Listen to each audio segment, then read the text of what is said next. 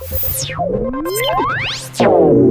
営コンサルタント中井孝義の幸せな成功者育成塾。この番組では18歳で起業し6社の社長を歴任した実業家出身の経営コンサルタントであり自ら経営塾を主催する中井孝義がこれまでに1200人以上の経営者の方々の経営相談人生相談に答えてきた。脳科学心理学とマーケティングを活用した独自のノウハウでビジネスと人生のバランスの取れた幸せな成功の実現をお手伝いします。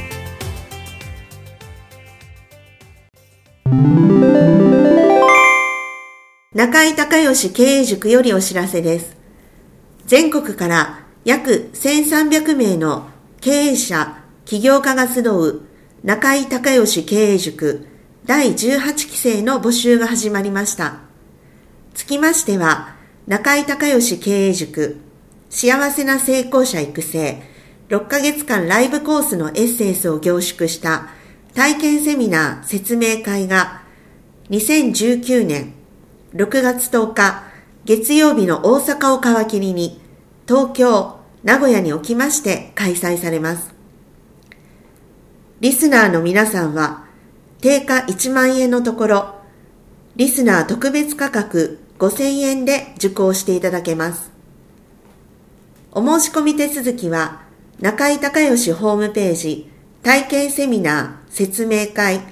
申し込みフォームの紹介者欄に、ポッドキャストと入力してください。再度アナウンスしますが、紹介者欄にポッドキャストと入力すると、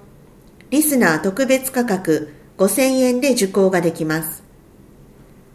体験セミナー説明会では、脳科学、心理学とマーケティングに立脚した中井隆義独自の経営理論を頭と体で体験することができます。詳しい案内は中井隆義ホームページをご覧ください。あなたとセミナー会場でお目にかかれますことを楽しみにしています。リスナーの皆さん、こんにちは。経営コンサルタントの中井隆義です。今日はですね、品川のオフィスの方から中井隆義の仕事術ということで、まあ私がね、普段どんな感じで仕事をしているのかっていうお話をしたいと思います。これね、よく聞かれるんですよね。まあおかげさまで忙しくさせていただいてるんですけども、えー、京都の方で不動産の管理会社が、えー、一つと、それからまあ資産の管理会社が一つ、それから経営コンサルティングの会社が一つ、そして東京と大阪で、えー、中井塾ですよね。東京2クラスの大阪1クラス。えー、そして、えー、中井塾の、まあ、経営理念を作る合宿がね、えー、3泊4日の合宿があるんですが、それがまあ年間4回か5回ぐらい。えー、それから、えー、っと、お金と人間関係のね、トラウマを解消するというセミナーがまあ年2回。あとは中井塾以外にそのセミナーをね、えー、やる講座とか、あとは1年かけて経営コンサルタントになる講座とか、結構、えー、ジョイントベンチャーも含めて、えー、講座もやってますので、まあ講座、あとグルコンか、えー、と、月にね、3回グループコンサルをやってるんですけど、まあそれ全部足すとやっぱ年間でセミナーやってる回数って100本ぐらいになるんですよね。で、まあ会社もあるし、あとは、えー、ボランティアでね、2つ理事を務めてるんですけど、京都未来21っていう、まあ京都の伝統文化を、えー、全世界に発信していこうというね、えー、そういうボランティア活動、それから、えー、テラルネッサンスというですね、えー地雷状況、えー、小型武器の抑制、子供兵の復帰支援というね、まあ、そういう、えー、平和系のね、NGO の、えー、団体の、まあ、理事もやっててみたいなことで、結構忙しくね、まあ、してるんですけど、あ、あとはやっぱその本業のね、ミュージシャン活動、えー、特に今年はですね、えー、7月に2年ぶりにライブをやりますのでね、えー、今、猛特訓中と いうことなんですけども、まあそういうね、いろいろ忙しくさせていただいてるんですけど、どういうふうなこう、仕事の仕方をしてるんですかみたいな質問を中井塾の人から実は昨日の夜も、えー、何人かから聞かれたんですけども、えー、よく聞かれるんでね、ちょっとどんな風にやってるかっていうのを、えー、お伝えしたいと思います。まずね、あのー、朝はね、もう遅いんですよね。えー、っと、夜12時に寝て、朝7時半に起きるっていう、えー、普通の人から見たらだいぶ遅いと思うんですけど、もうね、これがこう、ずっと体内時計に、もうこのサイクルが、えー、もうずっと何年も、えー、やってましてですね、えー、まあ目覚まし時計ではもう起きないんですけど、まあ出張行くときね、たまにどうしても早く起きないといけないとか目覚まし時計かけますが、基本的にはもう12時になったら眠くなって寝て、7時半になったらもう自然と目が覚めるみたいなね、そんな生活をしてます。で、朝一番ね、えっと、えー、服着て、えー、顔洗って歯磨きをしたら何をするかというとね、まず一番初めにするのはね、掃除なんですよ。部屋の掃除。これ毎日やります。これなんでかっていうとね、えー、っとね、掃除をするとね、これ作業興奮っていうふうに言うんですけれども、えー、っと人間のね、やる気を作っている即座角っていう部位があるんですが、この即座角がですね、そういう単純作業ね、掃除が一番いいんですよ。まあ、えー、皿洗いでもいいけど、うん、まあでも10分、15分ぐらいやらないといけないんで、まあお掃除が一番いいと思うんですけど、部屋も綺麗になるしね。で、気持ちもこう、朝掃除すると気分いいじゃないですか。で、えー、っと、掃除を10分か15分ぐらいすると、即座角っていう、こう、やる気を、えー、出す、ね、えー、作る部位から、えー、っと、ドーパミンね、えー、ホルモン、ドーパミン、やる気ホルモンが出て、ですごいね、あのー、こう仕事やる気になるんですよね。で、その後、ちょっと心を落ち着けて、えー、まあ、瞑想、簡単にね、まあ、瞑想っていうのもその、なんていうんですか、マインドフルネスみたいな、あんな本格的なやつやってないですけど、まあ、えー、3分5分。そして、えー、っと、ルーティンになってるのは、えー、バラミーのマントラっていうね、えー、マントラを唱えてるんですよね。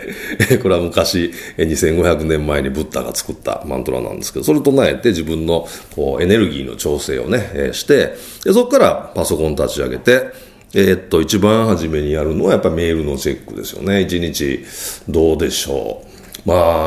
あ、100本の単位では届くので、えー、メールチェックして、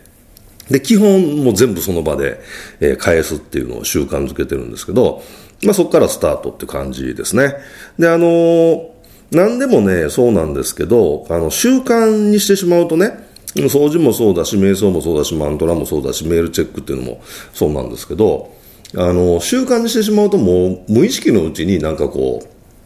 う、もうやって、やってしまって、もうなんか一段落ついたらもう終わってるみたいな。なんかそんな感じになるので、えー、習慣化するのが一番いいですね。でね、習慣はね、あの習慣、今ある習慣を書き換えるってのはちょっと難易度が高いんですけど、新しい習慣を作るっていうのはすごく簡単で、それは何かっていうと、えー、今ある習慣の後ろにくっつけるっていう、もうこれだけでいいんですよ。だ例えばね、私が健康のために新しいサプリを飲もうということを決めたと。ところが今まではそのサプリを飲む習慣がないから、あの目に見えないところにね、ちょっと隠れたところに置いとくと、まあ、飲み忘れるじゃないですか。そしたらそのうちね、飲み忘れが続いたらもうだんだん、あのー、もう本当に忘れて気がついたらもうね、えー、飲んでなかったと。で、なんか、こう部屋の整理とか掃除とかするときにあって、ね、えー、サプリが、が、その、あ、ね、瓶の開いた、えー、なんていうんですかね、途中ま、途中まで飲んだサプリが置いてあって、よく見たら賞味期限が切れていたみたいな、そういう経験ある方多いと思うんですけど、だからこれね、朝絶対、歯磨きするじゃないですか。だからそのサプリを歯磨きの、えー、ね、歯ブラシと歯の歯磨きセットの横に置いといたら、必ず絶対見るじゃないですか。そしたらそのサプリを飲もうっていうのを決めてたら絶対飲みますよね。そしたらそれが自然に習慣になるみたいな。人間のその意識の力、意志の力っていうのは、えー、ほとんどないので、まあ99%以上が無意識の力なんですね。だから新しい習慣を身につけるときに、こう意志の力で、こう、えー、強く意志を持ってみたいなのは全然通用しないので、そうじゃなくて仕組みでね、そういう、あのー目にするっていうね、目にするところに置いとくみたいなね。それからなんか新しい習慣をつけようと思ったら、ベッドの横とかデスクとかトイレとかそういうところに紙に書いて貼っとくね。これ一番、その、勝手に目に入ってくるんで、そういうシステムで、こう習慣化でやっていかないといけないんですけど、まあそういうね、朝ルーティンのこう習慣をね、しっかりつけていくってことがすごく大事だと思ってます。それからね、えっと、考え事をするのはね、えー、企画とか、もう絶対午前中です。あのー、やっぱり人間ってね、あの、地球の、まあ一部、自然の一部なんで、えー、朝の方がね、エネルギーが高いんですよね。で当然太陽のエネルギーもそうですよね。日の出から昇って、えー、正午に一番ピークに、えー、まで上がって、そこからね、夜に向けてこう下がっていくわけじゃないですか。だからエネルギーも下がっていくんで、午前中の方がエネルギー高いから、やっぱり経営者の仕事って考えることが一番多いので、考えること一番大事なんでね、あの、午前中にそういう考え事はやるように、えー、まあ、心がけてるとしてます。まあ、あの、中井塾とかね、一日中セミナーがある日はちょっとなかなか、できなかったりはしますけれども、普段の日はね、午前中は割と考え事とか企画とかをしてることが、多いです。まあ、当然そうなると、人と会うのは、午後からということになるんですけれども、まあでもね、最近はね、 Zoom がね、すごい便利なんで、こう、合間時間にできるじゃないですか。だから、えー、っと、午前中の遅い時間に Zoom でミーティングとかやってることはありますね。うん。まあ昔だね、何年か前までだったら考えられないですよね。本当 Zoom 便利で、えー、感謝してます。それからまあ午後からはね、えー、まあ人に会うっていうことであったり、まあどっか、えー、出かけたり、あとそのプライベートは例えば、えー、美容室に髪の毛切りに行くとかあるじゃないですか。そういうのもだから午前中使うともったいないので、えー、お昼食べて、えー、外に出てみたいなね、そういう個人的な用事もやっぱり午後からですかね。うん、まあそういうふうに、あの、午前中の時間をできるだけ有効に使ってます。それからね、仕事が終わるのは、セミナーの日はだいたい、え、6時にセミナー終わって6時半からもう懇親会、これ必ず、えー、この形にしてるので、えー、終わって、えー、懇親会終わるともう8時半、9時ぐらいですよね。で、帰って、えー、まあ、えー、シャワー浴びて、えー、まあ、寝るみたいなね。まあ、それまでの時間ね、えー、テレビで、えー、野球見たりとか、あとは、えー、ラグビーですよね。えー、ラグビーも大好きなんで、えー、特に、えー、スーパーラグビーとかね、えー、毎週やってますからね。これは楽しみに、えー、見て、まあ、それから寝るって感じですかね。はい。で、仕事はね、そのセミナーの時は6時までなんですけれども、普段の、あのーまあ、オフィスにいる時もう、大体そうですね、5時半、うん、5時過ぎぐらいに早かったら終わるかな。あの品川にね、オフィスがあるんですけども、え東京の港区の方はわかると思いますけど、5時になると、あの、なんか、お家に帰りましょうみたいなね、あの、音楽が、えー、街中に流れるんだ。で、えー、それを聞くと、ああ、もう5時か、みたいな、こう集中してね、仕事してても、えー、どうしてもこう耳に入ってくるので、あ、もう5時か、みたいな感じで、そろそろ終わりにかかろうかなっていうふうにすると、まあやっぱ大体、そうですね、5時半ぐらいにはもう毎日仕事終わってるかなと。で、6時からまたね、えー、野球始まりますけれども、えー、っと、阪神タイガースのね、えー、見ないといけないので、だから、えー、早かったら5時半ぐらいにはもう終わって、シャワー浴びて、えー、6時プレーボールには、えー、もうビールを片手に野球見てるみたいな、えー、そういう日も結構、えー、野球のあるシーズンはね、えー、多いかなというふうに思います。まあそんな感じでね、割とあの、ゆっくりはやってるんですが、あのー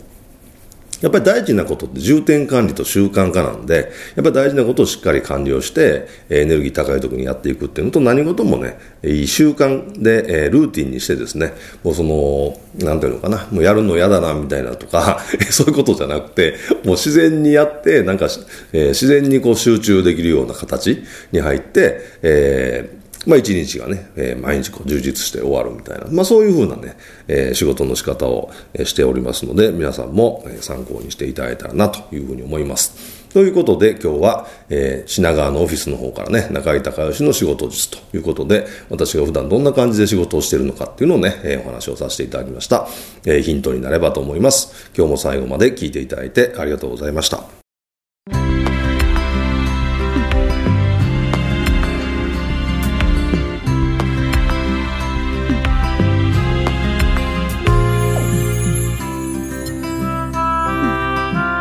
今回の番組はいかがだったでしょうか？